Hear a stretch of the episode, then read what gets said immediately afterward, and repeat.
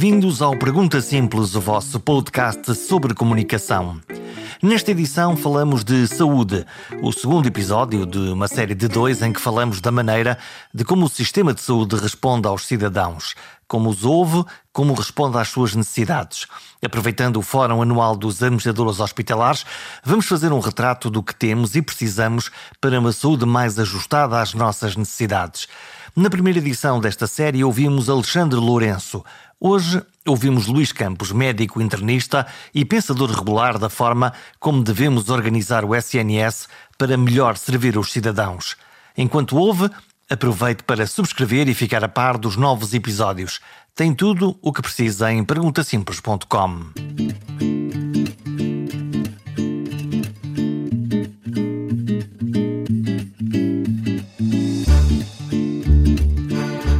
Os hospitais estão no limiar de iniciar uma verdadeira revolução na sua relação com os doentes, na sua relação com os cidadãos.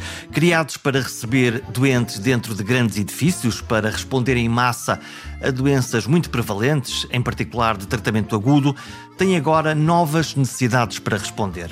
Os doentes têm agora e cada vez mais mais doenças crónicas e doenças que aparecem de forma acumulada. Não uma, mas várias doenças. As doenças agudas são tratadas rapidamente, o doente volta para casa e muitas vezes precisa de apoio. Também no campo das cirurgias, muitas cirurgias estão agora feitas em regime de ambulatório, tal como tratamentos ou determinados procedimentos ou exames. E agora vem aí a revolução digital. É um caminho certo para a telemedicina, seguramente, para acompanhar melhor os doentes à distância, e este, esta vai ser uma das áreas que seguramente vai crescer nos próximos anos. Mas, por outro lado, e a ciência diz-nos isso, muitas doenças são afinal um sintoma da sociedade, uma sociedade que se cuida pouco, que se previne pouco e que se deixa ir. Num país com altos índices de pobreza, apesar de sermos um país rico, temos seguramente muitos pobres, as respostas têm que ser encontradas não só no hospital, mas também junto da comunidade, no centro de saúde, no lar de idosos ou na farmácia local. É na comunidade onde muitos destes problemas se podem resolver, ou de preferência em casa, com qualidade e com humanidade. Viva, bom dia, eh, Dr. Luís Campos, é médico de medicina interna, estudioso de todas estas áreas, de como melhor cuidar dos doentes. Que hospital do futuro é este? O que é que nós precisamos de fazer para responder àquilo que a sociedade nos está a pedir por esta altura? Hospital do futuro, hum, eu penso que não é possível imaginarmos o Hospital do futuro sem termos em consideração uh, esta pandemia. Eu, quando fazia uh, conferências sobre o Hospital do Futuro, geralmente abria sempre, uh, dizia que ia falar do futuro previsível, mas uh, mostrava sempre uma fotografia com um conjunto de chineses de, de, de máscara, uh, de máscara posta. Uh, e faço isso há 20 anos, portanto, quase 20 anos, desde que em 2003, quando eu era diretor do Serviço de Urgência do Hospital São Francisco Xavier, nós tivemos que enfrentar o SARS, tivemos realmente uma ameaça de pandemia. E, uh, e depois houve outras, o ébola, o MERS-CoV, a gripe A, etc.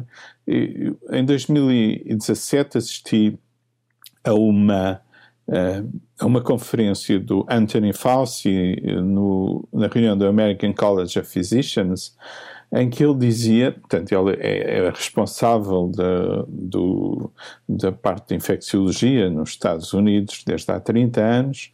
Quando entrava um presidente da República, um presidente dos Estados Unidos, ele tinha que fazer um briefing sobre as ameaças que eh, existiam. E falava das ameaças de pandemia, de facto, ele já tinha feito briefings a sete presidentes e todos eles tinham enfrentado uma ameaça de pandemia. Portanto, isto era algo que estava uh, anunciado.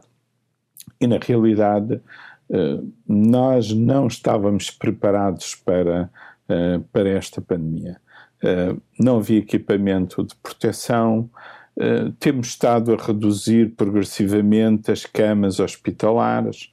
Éramos dos países da Europa com menos camas de cuidados intensivos e uh, havia insuficiência de recursos humanos, insuficiência de médicos, de enfermeiros, de auxiliares da ação médica. havia uma fragmentação dos cuidados, uma falta de comunicação entre hospitais, uh, cuidados primários, cuidados continuados, uh, um sistema de informação uh, pouco robusto, e tudo isto se abateu sobre nós. Agora, portanto, com, com esta pandemia. tudo isto se estapou, todas estas fragilidades foram destapadas por, por esta pandemia. Portanto, quando nós pensamos. E o que é que nós aprendemos? O que é que nós aprendemos com esta pandemia? Olhando para isto, que era algo eh, muito previsível, de resto, eh, eh citando o Dr. Falsi, mas na realidade todos nós sabíamos que havia um conjunto de insuficiências eh, na própria articulação do sistema e na capacidade de resposta. O que é que nós aprendemos? O que é que nós levamos daqui para o futuro para que eh, não nos volte a acontecer, ou pelo menos que não volte a acontecer com este impacto na nossa vida e na própria resposta do sistema? Bom, que isto não volte a acontecer não está dependendo dos hospitais, nem do sistema de saúde, nem de Portugal. Ou seja, a, razão funda desta pandemia tem a ver com a progressiva desflorestação que uh, leva a que haja maior proximidade entre os animais selvagens e o homem. E, portanto, uh, isso só poderá ser alterado com uma nova ordem social, com uh, em que o lucro deixe de ser a determinante das empresas e que as empresas estejam obrigadas a uma ética ambiental. Só invertendo isso é que nós vamos conseguir uh, diminuir a, a, probabilidade de, de, pandemias. Mas, de facto, há muitas lições que uh, podemos tirar desta pandemia. Portanto, a primeira é que realmente não estávamos preparados e temos que estar preparados para uma nova pandemia. A segunda é que temos que preservar os cuidados aos doentes que não, uh, não sofrem de, de, de Covid, neste caso, eh, e isso não aconteceu. Portanto, nós estamos hoje a ver nas nossas enfermarias uh, doentes com estadios avançados de cancro que não víamos, não víamos antes. Nós ainda não sabemos a dimensão real do, do, do impacto que teve nos doentes não Covid Uh, nós termos deixado de prestar uh, os, os, cuidados que prestávamos ao, aos nossos doentes, as cirurgias que não foram feitas, os exames que não foram feitas. Temos que, uh, não podemos continuar a reduzir o número de camas dos hospitais e temos que ter um número de camas suficientes em, em termos de cuidados intensivos. Temos que ter uma reserva de de, de equipamentos e uma reserva de, de, de medicamentos. Uh, não podemos ter esta falta de comunicação entre hospitais, eh, centros de saúde e, outra, cuidados continuados e outras unidades, e a proteção civil, a, a comunidade, as autarquias, todas as entidades que tiveram uh, envolvidas nesta pandemia, é é, é algo que tem que ser eh, mudado. Tem que haver uma comunicação muito clara com o público. Aproveitar as campanhas públicas, as mensagens claras são muito importantes e foi algo que não correu tão bem na gestão desta, desta pandemia. Temos que introduzir nos hospitais uh, possibilidades de escalabilidade, de flexibilidade, em que de repente nós possamos uh, mudar os circuitos, mudar, mudar as instalações. Um, e temos que ter, de facto, um sistema de informação e comunicação uh, mais robusto, porque, uh, de facto, quando nós deixamos de fazer consultas e passamos a fazer uh, teleconsultas, nem sequer são teleconsultas, são consultas por telefone, porque nós não, não estamos a ver, sequer a ver os doentes. Precisávamos que isso já estivesse uh, instalado Uh, e, portanto, e isso é um investimento que nós temos que fazer. Por outro lado, um, aquilo que nós verificamos é que esta pandemia uh, acentuou a desigualdade na, na sociedade. Uh, durante esta pandemia. Quer dizer que os mais pobres sofreram mais do que aqueles que uh, são da classe média ou que são uh, mais ricos e que, portanto, se puderam proteger melhor ou pelo facto das pessoas mais pobres também terem tradicionalmente mais doenças e, portanto, ao deixarem ou terem ficado de fora do sistema durante um par de meses, agora voltam com situações mais complicadas? Bom, nós sabemos que os aspectos socioeconómicos uh, determinam 40% da saúde das pessoas.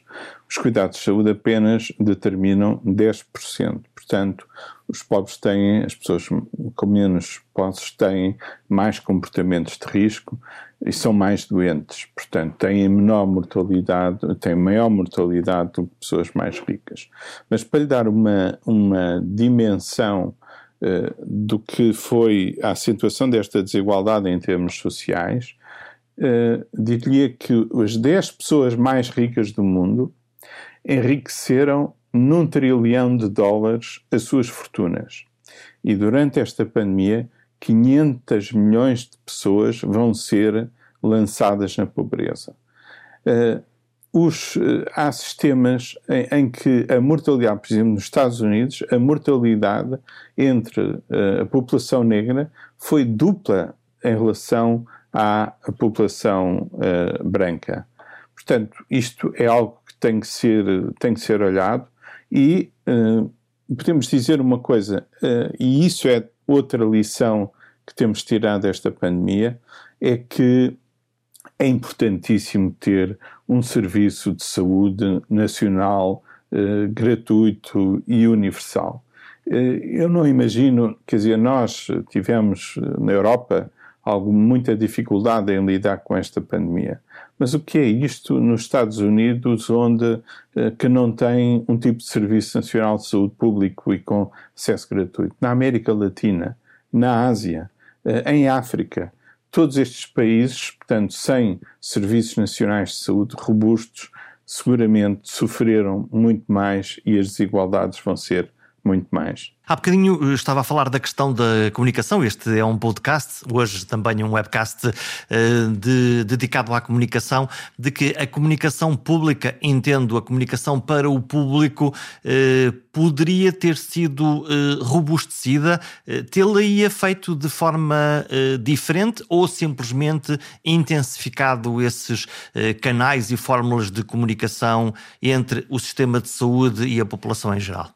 Eu diria as duas coisas. Portanto, deveria ter sido feito de uma forma um bocadinho mais diferente e devia ter sido intensificada. Como sabe, Jorge, a, a comunicação, a arte da comunicação é algo que é uma ciência. Portanto, não pode ser deixada para amadores. E obviamente que eh, as campanhas de, públicas têm tremendo impacto na, nos comportamentos das pessoas. E, portanto, o aconselhamento uh, tem que ser profissional. Portanto, deveria haver uh, alguém ou alguém uh, que constantemente, portanto, assessorassem o Ministério, a Direção-Geral de Saúde, no tipo de comunicação que fazem, de forma a tornar mais efetiva esta, esta comunicação. Mas, por outro lado, as mensagens deviam ser mais claras. E para as mensagens serem mais claras, era importante ter havido um órgão permanente científico que tivesse assessorado o Ministério na tomada de decisão e, nas, e na decisão no tipo de, eh, de, de, de, mensagens que tem para o público. Não é possível fazer um aconselhamento sério com aquelas reuniões de 15 em 15 dias durante hora e meia em que as pessoas vão lá, ouvem e, e depois uh, vão tomar as decisões políticas uh, entre as paredes do seu ministério. Portanto, uma espécie de uh, uma espécie de célula de crise científica que fizesse um pensamento e juntasse no fundo, qual era o melhor do estado da arte e, ao mesmo tempo, um braço de comunicação que fizesse a tradução desta informação, que muitas vezes é eh, complexa e, e, dizer às pessoas não sabemos bem se o caminho é por aqui ou não é. Lembro-me das máscaras, mas lembro-me de um par de coisas mais. Eh, um, um, conseguir fazer comunicação em tempos incertos para uma população que, obviamente, conhece pouco dos vários fenómenos ou acompanha o fenómeno verdadeiramente em direto. Claro. Mas uh, gostava de retomar a sua, a sua pergunta inicial sobre o Hospital do Futuro.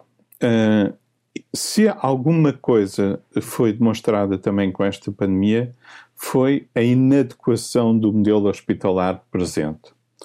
Uh, nós uh, temos cada vez mais uma população mais idosa com multimorbilidade, uh, que sofre de várias doenças, que tem problemas sociais, que é incapacitada uh, e que são os grandes utilizadores do serviço, de todos os serviços de saúde.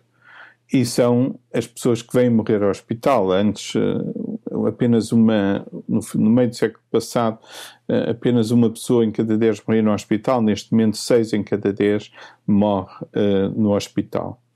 E o tipo de Uh, hospital que nós temos para responder a estas pessoas é completamente inadequado. Este hospital dividido em silos, em que os serviços estão dedicados a órgãos ou sistemas, é inadequado.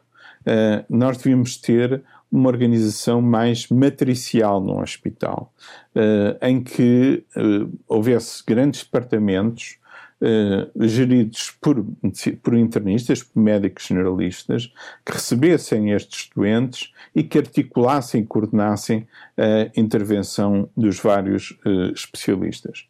Mas também Uh, nos serviços cirúrgicos devíamos mudar a forma de apoio que, tradicional que a medicina dá aos serviços cirúrgicos, uh, que geralmente é reativa e geralmente tardia, ou seja, quando os doentes uh, estão uh, internados e muitos deles são idosos e muitos deles têm multimorbilidade, uh, nós somos chamados tarde demais, quando os doentes têm complicações. E aquilo que defendemos é que devia haver programas de cogestão dos doentes cirúrgicos, ou seja, devia haver equipas que estivessem nos serviços cirúrgicos e que avaliassem os doentes à entrada, otimizassem a sua condição pré-operatória e os vigiassem no pós-operatório. Nós temos um programa desses no São Francisco Xavier, mas só há mais um programa destes. E isso vai ser o futuro. Portanto, isto vai ser, porque isto faz bem aos doentes, não só nós temos no caso da ortopedia, mas também na cirurgia geral, na neurocirurgia, na cirurgia vascular. Uh, uh, seria útil ter estes programas de co-management. E depois temos a medicina ambulatória. Para as pessoas que nos estão a ouvir, que não são do universo da saúde, que não são administradores hospitalares, que não são médicos, que não são enfermeiros, para as pessoas que nos estão a ouvir, que olham para o hospital quando dele precisam, o que é normal, o que é que pode ou deveria acontecer de diferente a um determinado doente, falou na ortopedia, que tenha eh, partido um pé ou que na realidade tenha um problema na anca ou alguém que tenha um problema cardíaco. O que é que devia acontecer na prática? Alguém que eh, chegou ao hospital, chega por via de quem? Do médico de família? Por, eh, de, de, vai diretamente ao hospital? Como é, como é que isto se pode articular? Há vários problemas diferentes. uma coisa é um doente com infarto e esse doente, uh, ou, ou, com AVC, portanto, um, trombo, um trombose cerebral, uh, esses doentes beneficiariam de ter unidades especializadas, uh, em que um, várias, com equipas multiprofissionais que se centrassem diferenciadas nesse tipo de patologia. Quando eu falo ah, nos departamentos de medicina, não quer dizer que seja uma imensa enfermaria onde estão todos os doentes. Não.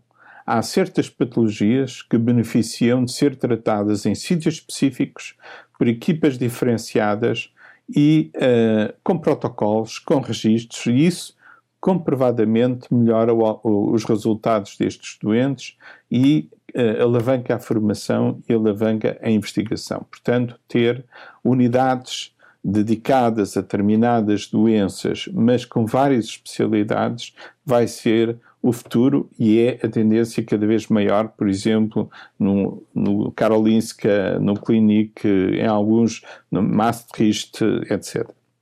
Depois, temos outro tipo de doentes, que são estes doentes idosos com multimobilidade que estão a ser tratados pelo Serviço de Saúde de uma forma completamente fragmentada, episódica, nos episódios, eh, nos, eh, nos eventos agudos e através das urgências. É uma vergonha nós sermos o país da Europa onde as pessoas mais acedem à urgência por ano. Sete em cada dez cidadãos vai à urgência hospitalar em cada ano. Porque essa é a porta do sistema, é a única maneira que as pessoas têm de conseguir muitas vezes ter acesso ao serviço hospitalar, é aproveitar a porta que está aberta? Isso é verdade, bom, mas isso é outra discussão, porque é que as pessoas vão uh, muitas vezes ao, ao serviço de urgência. Mas eu, se quiser, vamos depois discutimos isso, mas gostava de lhe dizer, uh, falar primeiro nestes doentes que recorrem ao serviço de urgência, que são os grandes utilizadores do serviço de urgência. Obviamente que se tem que modificar o paradigma do apoio e de, a estes doentes. Estes doentes não podem vir à urgência serem internados, saírem e ficarem fora do radar do sistema. E aquilo que, uh, aquilo que se defende para estes doentes é unidades de cuidados, de, de, de integração de cuidados. E nós temos uma unidade destas no São Francisco Xavier, há mais duas experiências no país, no litoral alentejano e Matosinhos, e o que é que nós fazemos? Nós identificamos estes doentes, os doentes que vão quatro ou mais vezes à urgência, uh, fazemos uma avaliação conjunta de médico e de enfermagem. Uh, uh, essa avaliação implica modificação da terapêutica, eventualmente um, um pedido de exame, educação do doente, simplificação da, da, da, da prescrição, que sejam geralmente doentes idosos e, portanto, quanto menos comprimidos tiverem que tomar, melhor. E depois fazemos um plano individual de cuidados uh, a médio e longo prazo, juntamente com o seu médico de família, por videoconferência.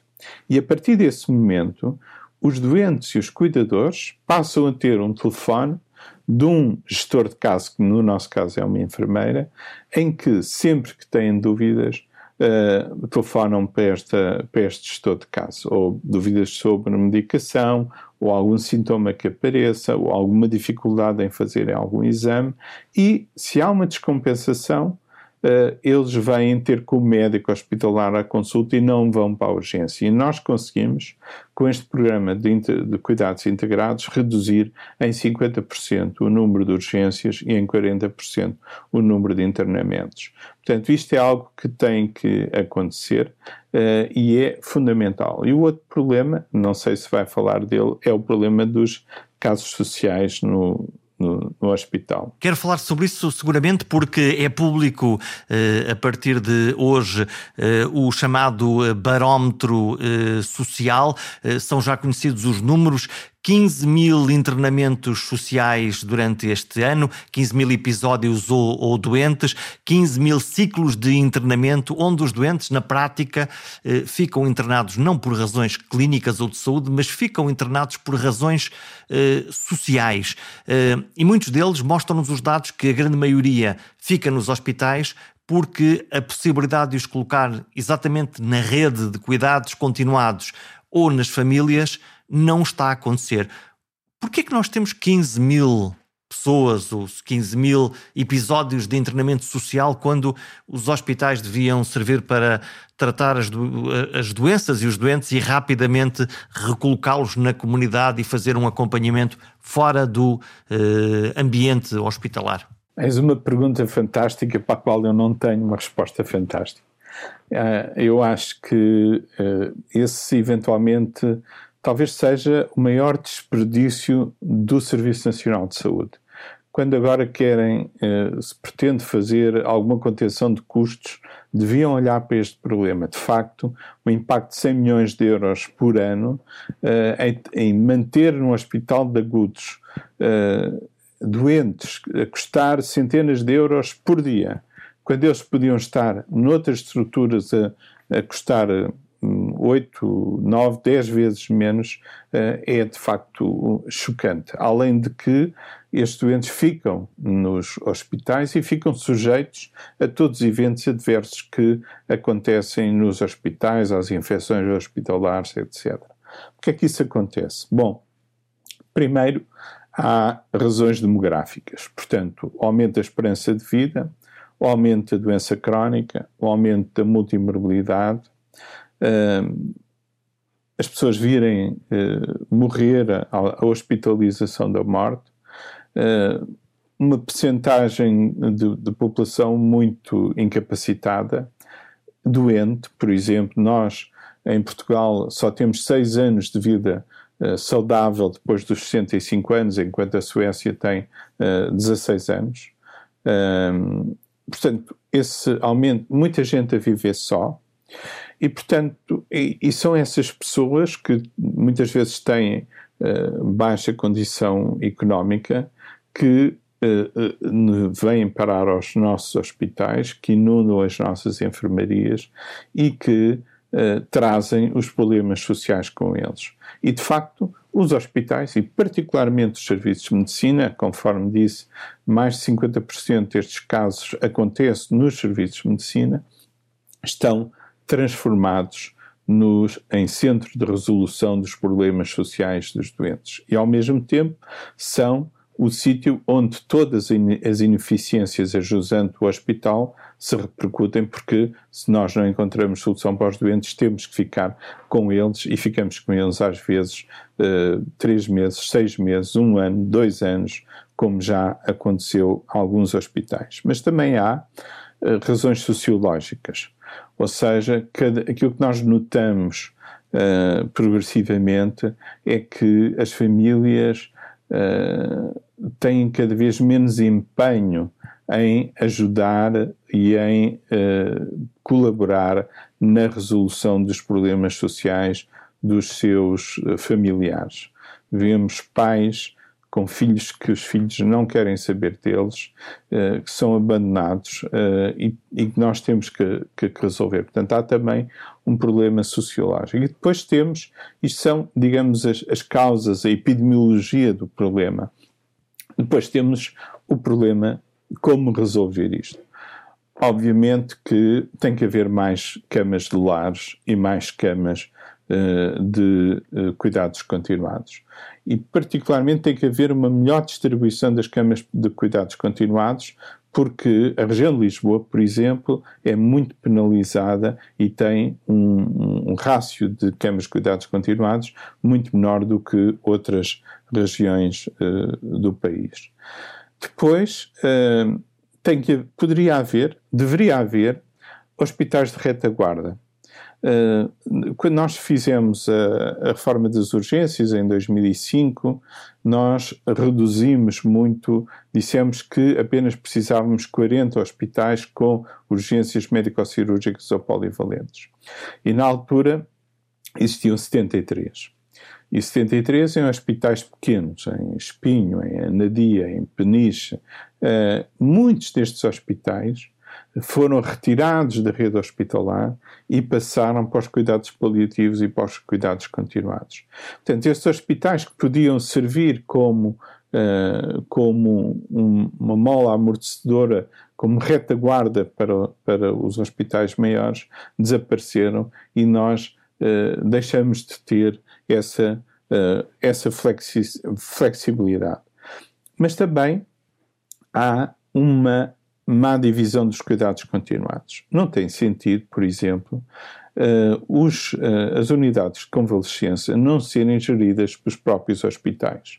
Portanto, as unidades de convalescença, onde é um prolongamento do internamento hospitalar, permitir-nos-ia uh, dar altas mais precoces se os doentes fossem imediatamente internados na unidade de convalescença e não uh, estivessem dois ou três meses à espera para ficar lá um mês internados. E as unidades de longa duração, nós estamos a utilizá-las como se elas fossem lares. Portanto, ou seja, se calhar nem sequer deviam estar no Ministério da Saúde, deviam estar no Ministério da Segurança uh, Social. Finalmente, eu acho que o grande problema é que é cada vez mais difícil separar os problemas de saúde dos problemas sociais.